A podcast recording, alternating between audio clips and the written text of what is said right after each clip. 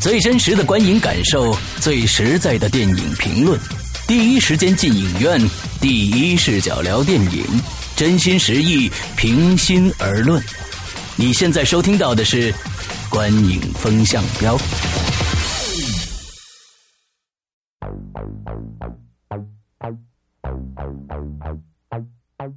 各位听众，大家好，欢迎收听《观影风向标》，我是施阳，我是波米。我是玄木，哎，我们今天来聊一聊跟变形金刚同一天上映的啊《分手大师》这一部电影。呃，这部电影呢是这个上次我们说是一个烈士电影啊。我们首先首先来让这个玄木来介绍一下影片的相关资讯。嗯，在介绍影片资讯之前呢，我先上一期我们其实是在最后讲的，那这一期呢我们在最开始讲一下，就是我们这个观影风向标呢也开通了呃微信的公众平台。的这个叫订阅号码？对，订阅号。订阅号，所以呢，大家在这个微信公众平台中搜索“观影风向标”，就可以加我们，关注我们。那在这里面呢，我们也可以有一些互动。对，嗯，好。那这个影片《分手大师》呢，其实。呃，在这个大家从海报中看得出来啊，核心的主角的其实就是邓超，而这个影片的导演呢也是邓超，呃，主演的就是邓超加这个杨幂，还有呢他的一系列的这个算是亲朋好友吧，有孙俪他老婆，然后呢有这个柳岩，哎，吴京、谢楠。呃，刘媛媛等等等等吧，有一系列的啊，包括还有韩寒，哎，对，韩寒一开始对，还有金星，嗯，对，金星，对，就他的这些朋友们嘛，也是算是挺卖力的帮忙的。那这个影片呢，是由光线影业这个出品的，然后发行的，呃，大概情况是这样子。嗯嗯，看波米有没有补充。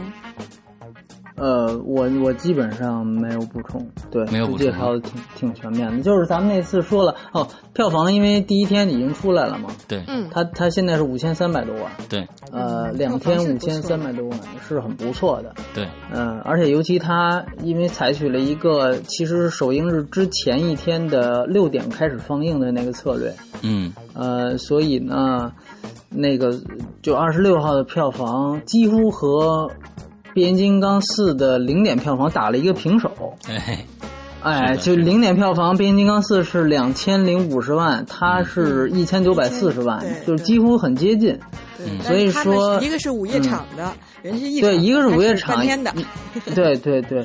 然后呢，因为他他们俩选择上的这个日期也挺好，一个是星期五，而且恰巧赶上了呀，这个世界杯期间唯一一个没有比赛日的休息日。对，所以说这个零这个这个午夜场什么的都挺高，哎，因为大家没有挂念嘛，所以说特别合适啊。没错没错，其实看完这部电影以后，我的第一感觉就是特别特别特别特别的呃失望，而且我我有一个感觉啊，我有只有一个感觉，我我对这个这个孙俪的审美产生了一定的怀疑，你知道吗？所以呢，我们今天来聊一下吧啊，我们还是从打。分开始啊，剧情的打分，波米给多少分呢？我是四分啊，我的打分跟波米一样，也是四分。这是在我们打分里面可能剧情非常非常低的一部电影了啊。嗯嗯，我给五分。OK，最高的说一下，五分也不及格啦。然后这个影片确实。出乎我意料的差，因为我开始觉得能敢跟变形金刚去抗衡的一部国产影片，开始我觉得他的这个勇气很可嘉。嗯，看的过程中，我我就不讲剧情，就只讲说我在看的过程中的反应，就会感觉有个人特别想让我笑，但是呢，他就拿着各种东西，就让你隔着你。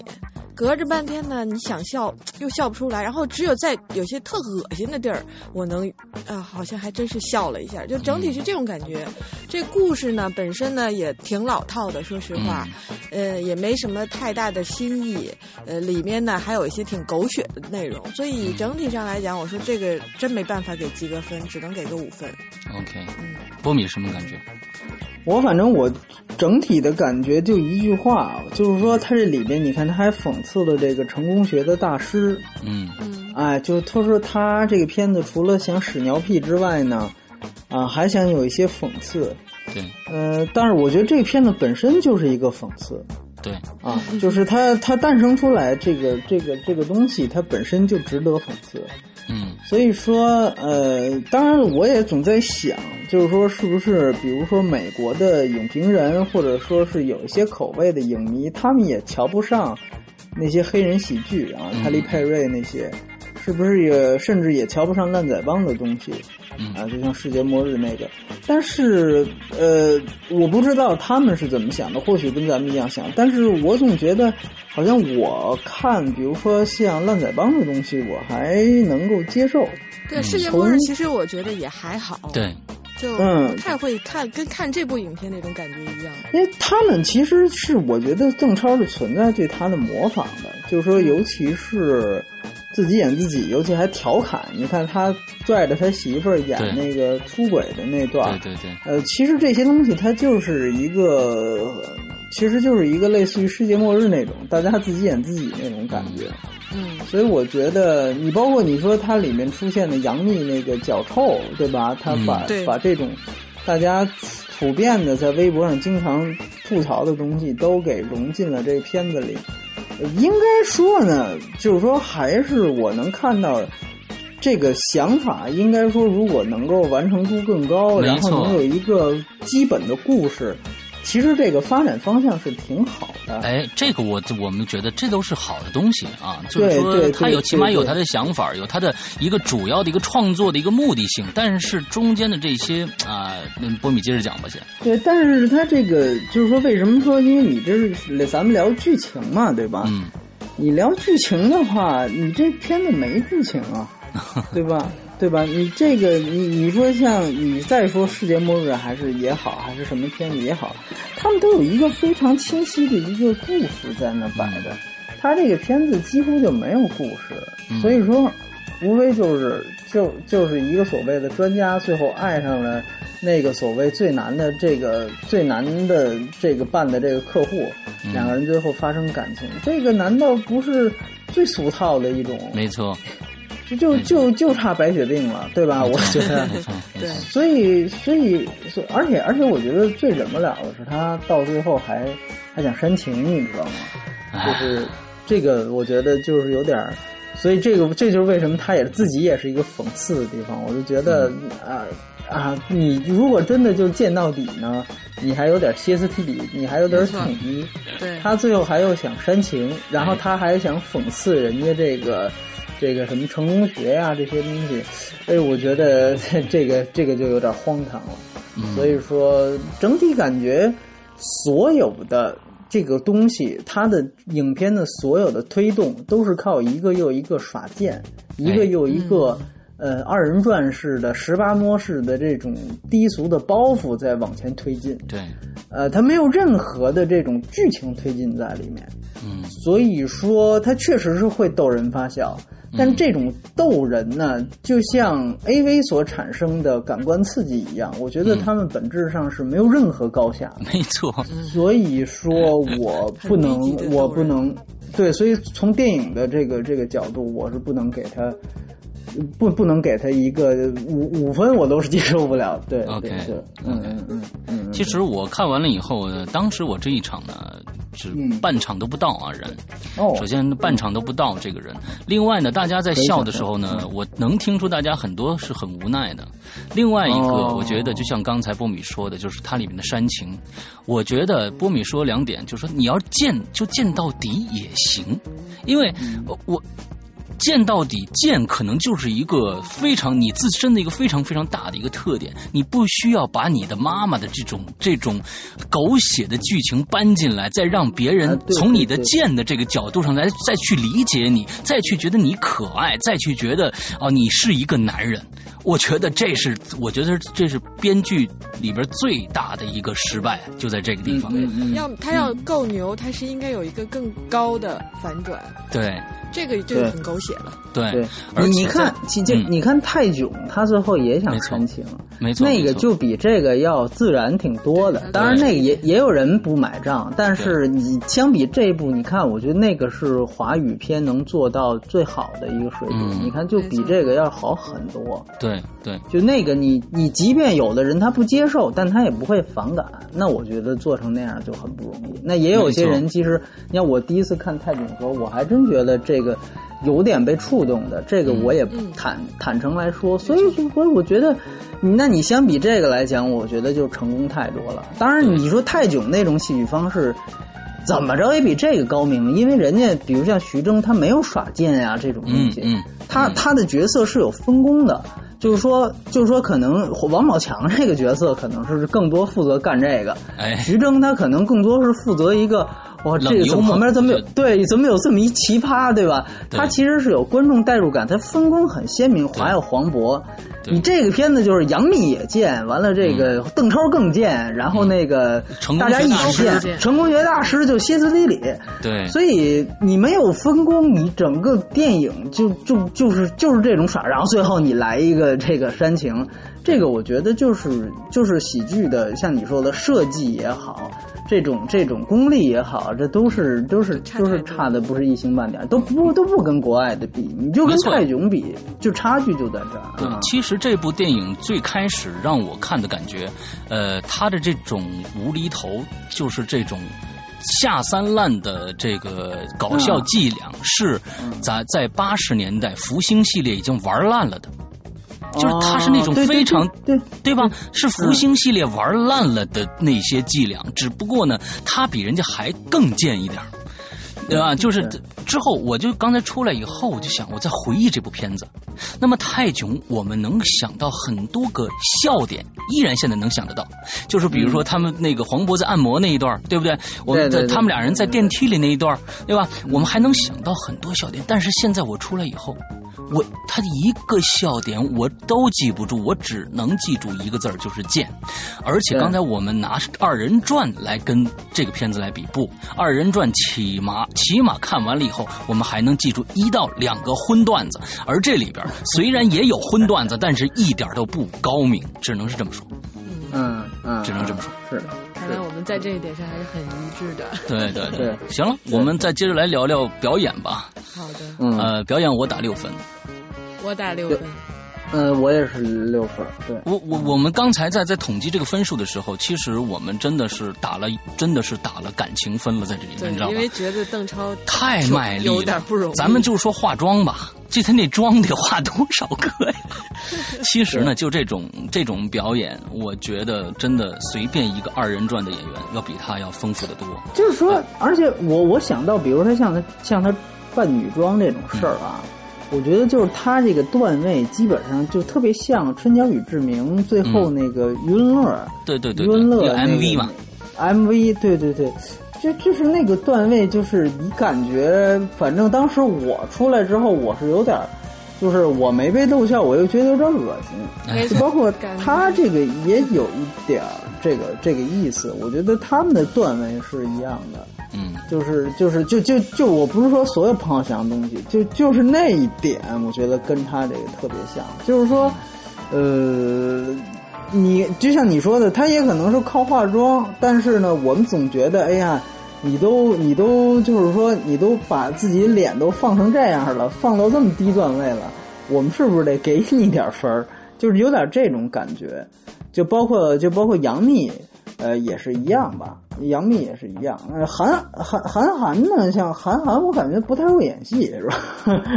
嗯，所以所以我我我只能说就，就这两个主演来说，他是比较。然后另外一个比较奇怪的点，当然这就也不仅仅关于表演，就是说你比如说他们有一同伙嘛，就他们等于是这个分分手大师是有一团队的嘛。然后呢，他这个团队，就是说你现在细想想，这团队也没有分工，你不觉得吗？特别像那个，特别像那个私人定制，对就是这四个诗它特别像私人定制，最开始。而且吧，这个邓超在里边的这种扮女生那种感觉，就让我总是想起，比如说很多公司在年会的时候，嗯嗯，大家真的是为了自娱自乐，然后呢，为了就是一种就那种自嗨那种对自嗨嘛。然后呢，大家就是说好，我那个男生扮女生，然后图一乐。但这东西搬在电影你屏幕上，真的就没那效果了。对对对对，我觉得就是说这个还应该是，而且。我觉得你比如公司年会，它很简单，它其实是一种就是认识的人之间这么来可能有效果。你这个大家电影，它毕竟它是一个大众的这么一个一个一个一个消费的这么一个产物，那你你不能说是把这种东西这种段位你放上去，确确实实我觉得不成有点不成体统。对，没错，对，没错。嗯其实我觉得前一段时间就是这个陆川他爸说的那那话是吧？啊，我我看见了，我看见了。对，陆川他爸说的话就是我觉得非常对。这这这这种片子怎么能过审呢？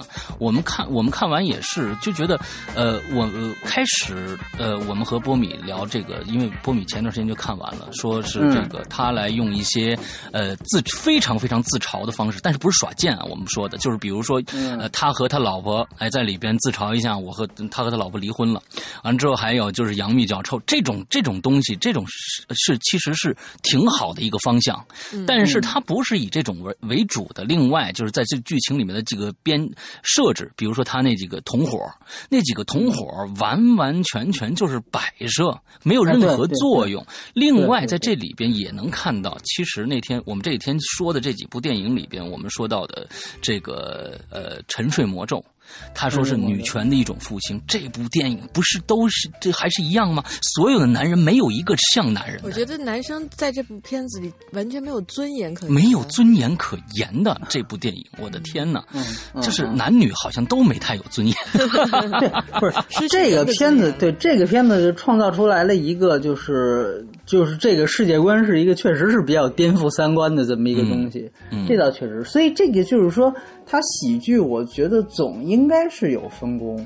你比如说，你说说起剑，我我我就想到今年我我一直跟别人都特别推崇的一个片子，别人也没太喜欢的，就是那个《前任攻略》啊。你看《前任攻略》，他就很明显，他就负责剑的就一个人，就那韩国人，对对对吧？他他的剑就这样这样的话，你电影会有一个平衡，就是说。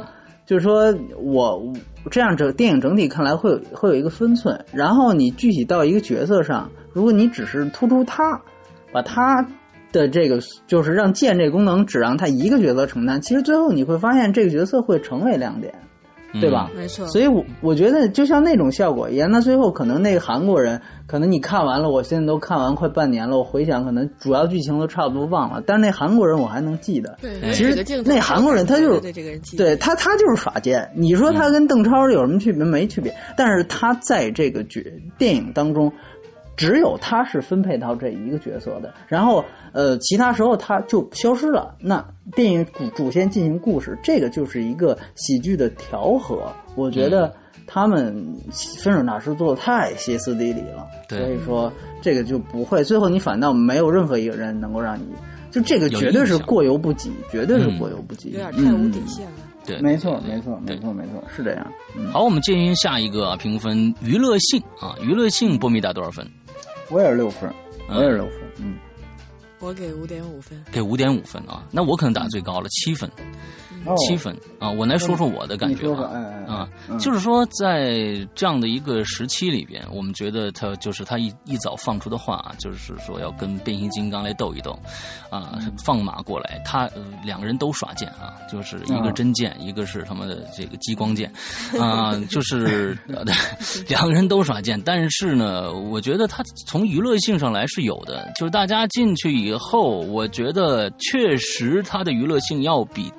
咱们前几天的这个王菲也好啊，我觉得甚至甚至比这个《沉睡魔咒》的的的娱乐性还要高一些，因为毕竟针对本土观众，哎，针对本土观众的这些呃，大家也都认识，里面都是本土的明星啊，这种来客串呐，什么这样子的，我觉得可能娱乐性还是稍微会会在这里边是排最高的，所以给了七分。对，嗯，最低的你你看那场戏，你看那场大家都笑吗？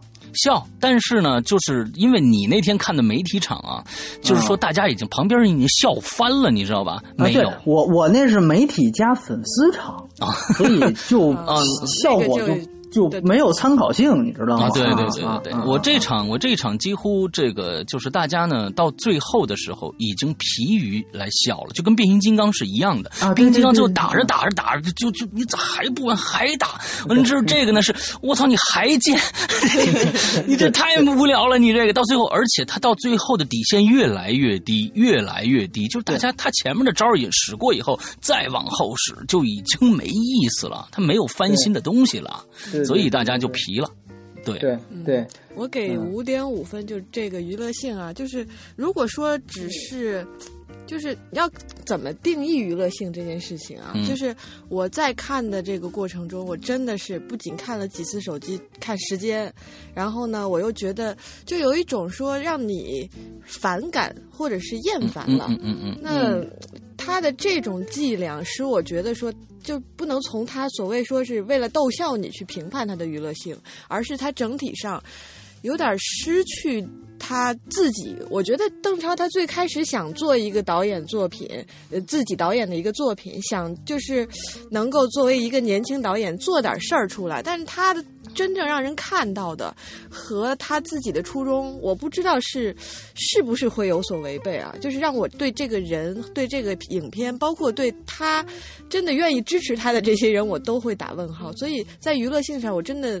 对这个影片感觉没有什么可取之处，所以我真的没办法给他及格分。嗯，就是你可你可能觉得，就是说这个片子甚至会影响邓超的形象，是吧？哈，在我就在我这儿已经影响了我对这个这个。必然影响演员明星的这个形象，必然影响，这是必然影响的。对，嗯，对对。因为我觉得，反正 就是我我是打六分，我其实是应该说是兼顾了你们两个人的看法。因为在这个这个这个《分手大师》上映的时候，当他我们得知他跟变形金刚一起上的时候，我是一定要看看他到底有有什么自信可以让他这样选。没错，这是让人好像觉得有悬念的一件事情。对对的，而且从首周的票房来看，好像还赌赢了，好像是赌赢了。所以说，所以说，其实那你就会明白，那那针对大陆观众、针对内地观众来讲，可能这个事儿真的是一个剑，还真的就是能打动一部分观众。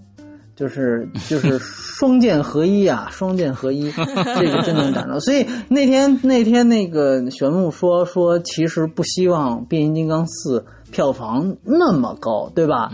你说是因为？那今天我看完之后啊，我我想稍微更正一下我我的这个想法，就作为我个人。给大家做推荐的话，如果真的是变形金刚在变形金刚在那个打打斗斗中，剧情没有什么特别的，然后让你觉得说这个打斗相对无聊，对，没什么惊喜，但好歹你还有一个视觉感官的震撼，或者说在这个过程中你不会觉得。就是你没觉得浪费时间，嗯，而我看完这个《分手大师》，我真的觉得浪费时间，嗯，那我也不觉得这样子水平和级别的国产影片配得上去做，就去跟变形金刚去做这种争斗，哪怕他得的分数或者说票房也挺高的，那我也觉得其实没什么很光彩的。嗯嗯，这是我我我的一个对我之前的一个更正。嗯，我觉得其实今年我环顾一下，就是环顾一下今年取得了四亿以上票房的国产片啊，第一名是《大闹天宫》，然后第二名是《爸爸去哪儿》，去哪儿？第三名是《澳门风云》。我《澳门风云》不知道两位看没看？看了，看了。我觉得还行。啊，你觉得还行是吧？我觉得没看，我我我没看。啊，完了之后呢，然后应该就是同桌的你，嗯，呃，我们还都这几期节目我怎么都没参加呀？反正 啊，要不是没做，要是没参加啊，这这国产片最高的这几部，对，反正大概就是这几部国产啊，呃呃，还有一个那个那个那个叫什么《北京爱情故事》啊，这个我是我是录了。呃，从我个人来讲，除了没看的之外，基本上我都不喜欢。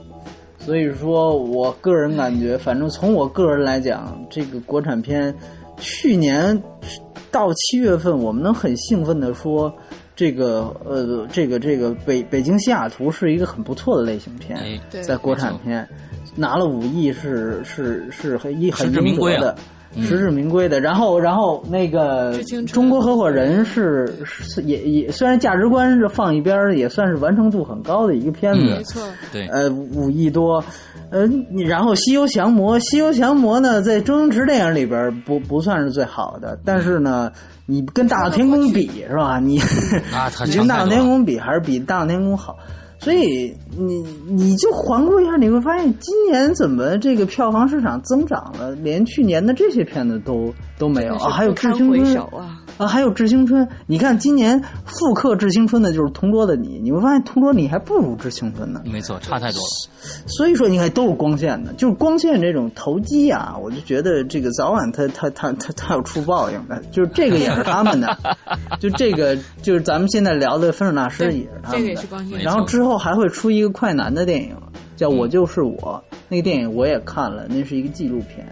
啊。又是《爸爸去哪儿》那种，但是我敢说他那个票房也不会好，而且他那个直接是粉丝集资的，那个、那个、那个、那个，所以就是说这种投机的东西真的是好一年，那可能这种复制品、粗制滥造的东西就会大量的衍生，我就觉得实在是实在是今年的一个一个一个对我有点失望这个事儿，所以所以。就是当然这都说远了，就回到《分手大师》，你说他有没有娱乐性呢？我觉得真的，我们最后只能问我们自己。那他对于我来说就，就是一个没有娱乐性的东西。嗯，所以说，所以说，那那你你当时我我还在那个微博上发了一条，还有人下面来骂我。那我相信也是有人，那证明有人是喜欢的啊，除除非他是水军，对吧？那这个东西就真的是见仁见智了。我是觉得呢，喜剧是有高级的喜剧，呃，也有正常的喜剧，呃，也有分手大师这样的喜剧，对吧？所以我个人觉得，可能这这个最后一种我是接受不了。OK，那那也许它是有市场的，这个跟成熟度有没有关系呢？或许还真的就有，我我反正是这么觉嗯，得。没错，是的。所以说你你也不能说这种言论就叫秀优越感，那那怎么办呢？对吧？那你说看过两千本书的跟看过一本书的，是不是有区别呢？那 我就不知道这个这个这个应该是怎么理解。没有，我觉得这不算是秀优秀优优越感吧？嗯因为因为毕竟是我们就是实话实说，我们并没有装，我们没有说我们喜欢，我们就要说他不喜欢，这叫秀而且优优每个人的审。美都是建立在自己对于自己从小到大成长的过程和对这对里周围世界观、价值观的一个认知的基础上的，对所以这个无可厚非。而且这个我们的影评，世界上没有一一个影评是完完全全正确的，所有人都可以去接受的。所以我们只是在说我们三个人的想法，碰巧我们对这这部影片三个人全部都是一致的看法，只是这个样子而已，对吧？那其实我昨天看到我们的这个微信公众平台里面也有人给我们呃说了一些意见和建议，他说呢，哦哦能不能呃介绍一些你们喜欢的电影？那我觉得今天就这部电影来说，大家真的可以去看看《世界末日》那一部电影，对不对？嗯，起码比他要好一些。对不对？我我还挺喜欢，我还挺喜欢我也我也我也觉得还挺有意思的。他们马上要出一部调侃朝鲜的，啊你知道吗？就还是这不知道几个人啊，他们就叫叫应该叫什么新闻，然后就啊调侃朝鲜，对，是调侃那个金金正恩。嗯对对对，预告片出了，就又是那种啊，因为嗯那个朝鲜现在在美国已经成为了一个就是笑料的这个最大来源地，你知道吗？哦就是就是各种脱口秀啊、电视剧啊、电影啊，反正中国现在惹不起了，也没什么好笑的了。完了，俄罗斯也惹不起，然后那个也没什么好笑的，人家国家政体挺正常的。哎，对，你看这个，这包括包括你知道他们这里有调侃金正恩的发型啊什么的，就那种。对，前天还有一个视频是游戏视频，金正恩大战外星怪兽，你看对对对对对对，就是所以说他那个是，但我觉得你可以说是不是那个是真的跟美国文化比较贴合。这个我们还能保留。但是我我我敢肯定的说，这个分手大师和中国文化，我觉得他不能代表中国文化。没错，没错，没错。嗯，他要代表中国文化，我们就没法活了。没错，没错。但是就是你包括之后出来的这个老男孩，我也因为马上也要上了。我也不知道他会成成为一个什么样子，反正就他主对就他主题曲而言吧，呃啊，我真的是觉得就像就像这些东西，它可能确确实实跟我来讲，跟我的收入来讲是有一定是有一定反正差别的，我觉得是这样说，所以我我我不知道。当然，我们有人看完说《分手大师》啊，就是两男孩比那个《分手大师》要要强啊。这个这个，但愿如此吧。我我我觉得真的我受不了，就是连着影院连着轰炸两部，要是全是 见到底的片子，你这观众不得疯了，对不对？所以所以我觉得，如果如果国产影片要是要按照这个路数这么发展下去，嗯，那早晚一天会把观众的耐心给消磨完的。而且而且，我我我我是觉得是这样，就不不妨再引申的说一点，就刚才玄木说的这个，其实挺对的，就是说。呃，你这个和变形金刚如果现在对掐，他如果比如说分手大师真的能拿到四亿甚至更高，那其实这个又是投对投机人、投机者的又是投机者的胜利，大家就会觉得，哎，唯有可能唯有这样的电影可以和美国抗衡，可以拿高票房，这就麻烦了。那这个这个就可能，这就是为什么当年《爸爸去哪儿》，因为。那个我知道你们两个挺喜欢那个那个那个那个纪录片是吧？